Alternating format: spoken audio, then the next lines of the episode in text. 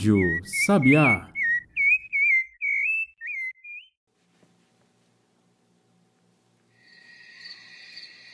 O estábulo. Tudo aconteceu antes da primeira noite de Natal, que, como vocês sabem, foi há muito tempo atrás. Aconteceu com Joaquim, um menino que morava com seu pai numa hospedaria situada nas redondezas da pequena cidade de Belém, ao lado da estrada que ia de Belém à grande cidade de Jerusalém. O pai de Joaquim era o proprietário, e como as pessoas por lá, ele conseguia ganhar o suficiente para sustentar a si e ao filho. Joaquim, é claro, estava acostumado a ajudar seu pai ele gostava da vida na hospedaria, onde podia encontrar muitas pessoas de diferentes partes do país e ouvir conversas e histórias que contavam. Fora isso, nada muito diferente acontecia lá. Ninguém muito importante jamais passara a noite lá, como acontecia nas outras hospedarias perto da estrada, que eram maiores e melhores. Algumas vezes, Joaquim conseguia saber de alguns fatos dessas grandes personalidades que por lá passavam, mas nunca paravam, pois a hospedaria do seu pai era muito simples. Mercadores de camelos, mensageiros, simples viajantes eram as pessoas que lá dormiam. Então, quando o pai de Joaquim disse um dia: Nós precisamos nos preparar para o pagamento de impostos, haverá muitas pessoas vindo e passando por aqui. Joaquim pensou que talvez as coisas pudessem melhorar. Seu pai explicou que o rei ordenara o pagamento desses impostos, pois precisaria muito de dinheiro para realizar todas as obras. Então, havia mandado um mensageiro por todos os vilarejos e cidades para avisarem as pessoas da obrigação de irem a Jerusalém numa determinada data efetuar o pagamento. Penso que nós deveríamos limpar o nosso velho estábulo, falou o pai de Joaquim. Quem sabe precisaremos dele quando a multidão começar a passar por aqui. Esse estábulo era uma velha construção atrás da hospedaria, construída em frente a uma caverna, na encosta de uma colina rochosa. Joaquim nem lembrava quando fora usado pela última vez, e nem imaginava por que seu pai pensara em que talvez fossem precisar dele agora mas se seu pai queria que fosse limpo, assim ele faria. Então, no dia seguinte, Joaquim se pôs a trabalhar. E que trabalho ele teve! O estábulo estava num estado lamentável, e assim o menino teve que se empenhar na tarefa. Depois de trabalhar toda a manhã, desde bem cedo, ele conseguiu tirar a maior parte da sujeira, deixando o chão limpo. Enquanto descansava encostado na sua vassoura, Olhando para o serviço que havia realizado e pensando que tinha feito um bom trabalho, Joaquim ficou surpreso ao ouvir uma voz atrás dele que dizia: Eu penso que ainda não é suficientemente bom. Muito mais deverá ser feito antes de estar realmente pronto. Ao se virar, menino deparou-se com uma pessoa desconhecida, em pé, ao lado da porta, olhando em volta com os olhos bem críticos. Não, realmente não está pronto. O estranho concluiu. Não está pronto para o quê? perguntou Joaquim surpreso, pois somente seu pai podia reclamar e comentar sobre seu trabalho. Mas antes que pudesse dizer qualquer outra coisa, para sua surpresa, o estranho não estava mais lá. Joaquim não tinha visto afastar-se. Ele simplesmente sumira. O menino não podia acreditar no que se passara e, pensando que havia sonhado, ficou estarrecido em pé no local onde o estranho havia estado. Pessoas não desaparecem assim dessa maneira, ele refletiu, e correu para ver se o desconhecido ainda estava lá fora. Ele olhou por toda parte, para cima e para baixo da estrada, mas apesar dali se tornar um bom campo de visão, não havia sinal de que alguém houvesse passado por lá. Bem, isso tudo deu a Joaquim muito o que pensar. Ele não sabia o que fazer. Então, quando voltou ao estábulo, pôs-se a olhar em volta, como o estranho havia feito. Ele estava certo, o estábulo ainda estava muito sujo. O chão parecia-lhe razoável, mas as paredes ainda estavam cobertas de pó e o telhado cheio de teias penduradas até o chão. Ele ia perguntar a seu pai se, quem sabe, ele teria mandado estranho ou se ele o havia visto. Mas o pai havia saído para visitar o vizinho e Joaquim decidiu não falar nada. Ele iria trabalhar mais no estábulo no dia seguinte e esperaria para ver se o estranho retornaria.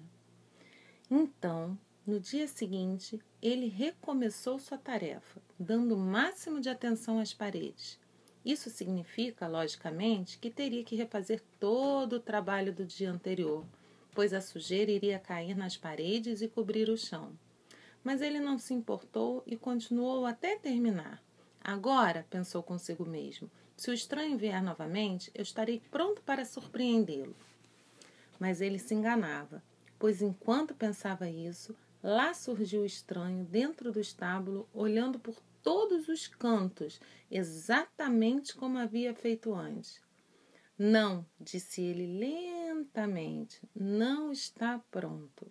Está melhor, mas ainda não está preparado para receber o rei. O rei! exclamou Joaquim. Mas outra vez, antes de conseguir dizer mais, o forasteiro tinha sumido. Apesar de Joaquim, sair correndo por todos os caminhos, olhando para cima e para baixo da estrada, ele não conseguiu vê-lo. Agora sua curiosidade estava de fato aguçada. Para que um rei iria querer aquele estábulo? Reis tinham a ver com palácios, não com estábulos. Eles possuem muitos servos, mas o desconhecido havia de fato falado rei. Agora tudo estava muito mais estranho do que antes.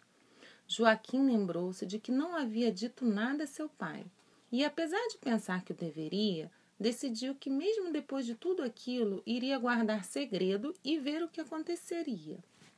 Continuaria a trabalhar naquele estábulo até que ninguém pudesse reclamar de uma mínima coisa. Então, disse a si mesmo, eu irei descobrir o que é isso tudo. Assim, no dia seguinte e por muitos outros dias, toda vez que tinha um tempo sobrando, lá estava ele no estábulo, limpando tudo, todos os cantinhos. E a cada dia, quando terminava, lá estava o desconhecido olhando ao redor. E apesar de perceber o progresso e apreciá-lo, ele sempre achava algum canto que ainda não estava bom o suficiente. Mas chegaria o dia em que aquilo tudo teria um fim.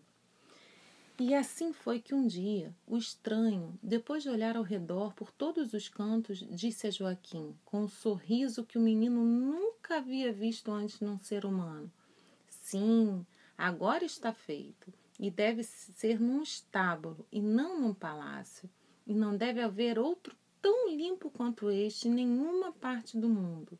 E assim dizendo, o estranho se foi. Enquanto tudo isso acontecia, a cada dia mais e mais pessoas passavam pela estrada, indo a Jerusalém para pagarem os impostos. Todas as noites elas lotavam as hospedarias para descansar e comer. Finalmente veio uma noite em que as pessoas iriam se lembrar para sempre, a mais maravilhosa noite desde que o mundo começou.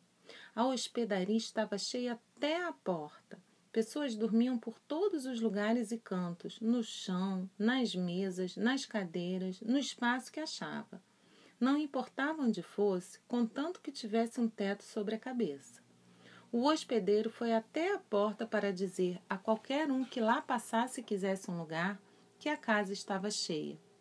Porém, quando já pensava que naquela noite não apareceria mais ninguém, ele viu um velho homem, curvo, com seu cajado, vindo em sua direção. O hospedeiro percebeu que ele estava esperançoso em achar um lugar. Então correu em sua direção para dizer que não valia a pena ir até lá. Desculpe, disse o hospedeiro. Se você está procurando por um alojamento aqui, não está com sorte. Minha hospedaria está lotada. O velho homem parou e olhou bem para a hospedaria. Não podia acreditar em seus ouvidos. O hospedeiro pôde ver, na sombra da noite, uma jovem mulher sentada num burrinho. Não está nada bom, Maria, ele ouviu o velho dizendo. Não há lugar aqui também. Nós temos que continuar o nosso caminho. Ó oh, José, a mulher implorou, e a sua voz comoveu o coração do hospedeiro. O que mais podemos fazer? Eu tenho que descansar em algum lugar, pois essa é a noite de todas as noites. O hospedeiro ficou tão comovido pela sua angústia que, apesar de tudo, começou a pensar, tentando achar um lugar para acomodá-los. E de repente, como se alguém tivesse cochichado em seu ouvido, ele se lembrou do velho estábulo. Correu para eles e disse: Eu acabei de lembrar de algo. Eu posso lhes dar um alojamento de alguma forma.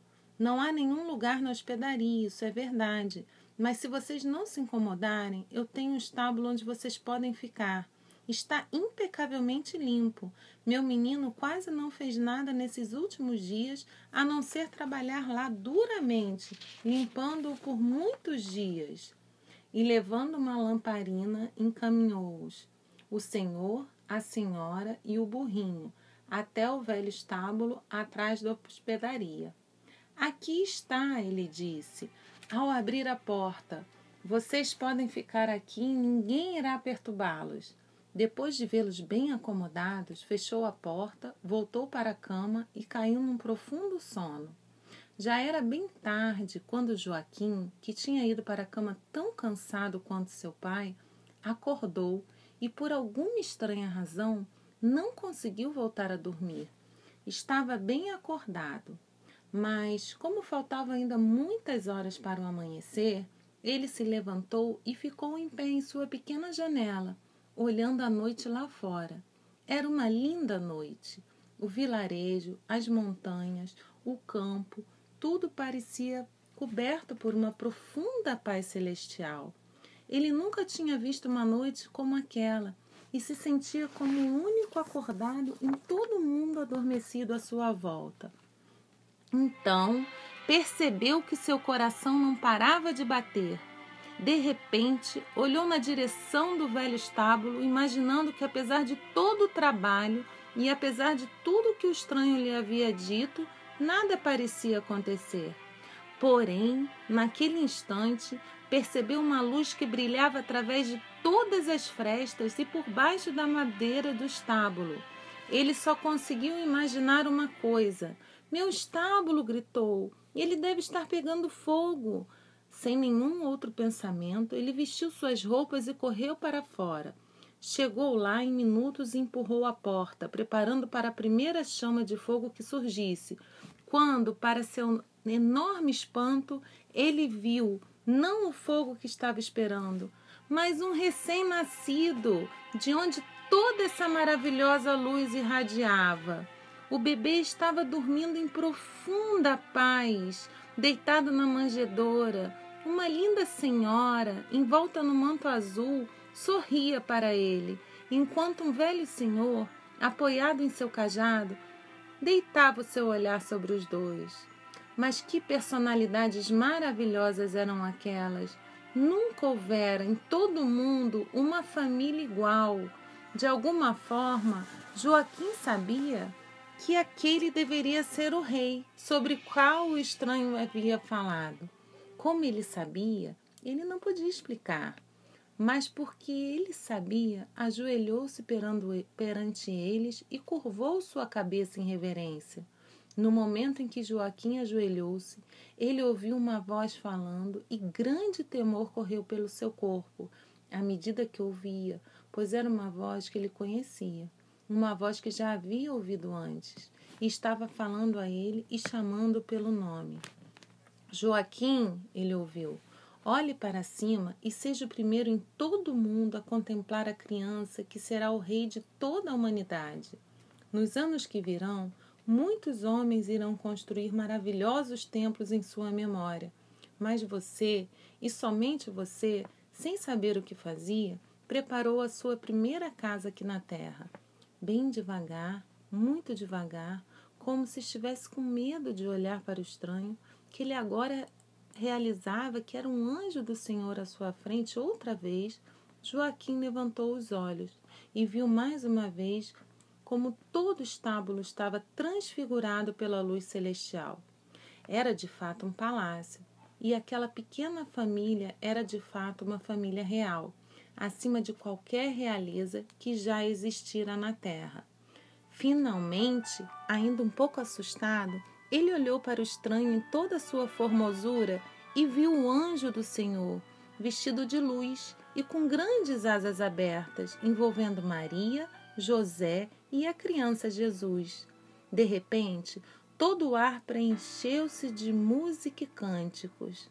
O telhado do estábulo parecia ter desaparecido e muitos incontáveis anjos voando em volta da cabeça daqueles que lá estavam cantavam juntos: Glória a Deus nas alturas e na terra, e paz aos homens de boa vontade.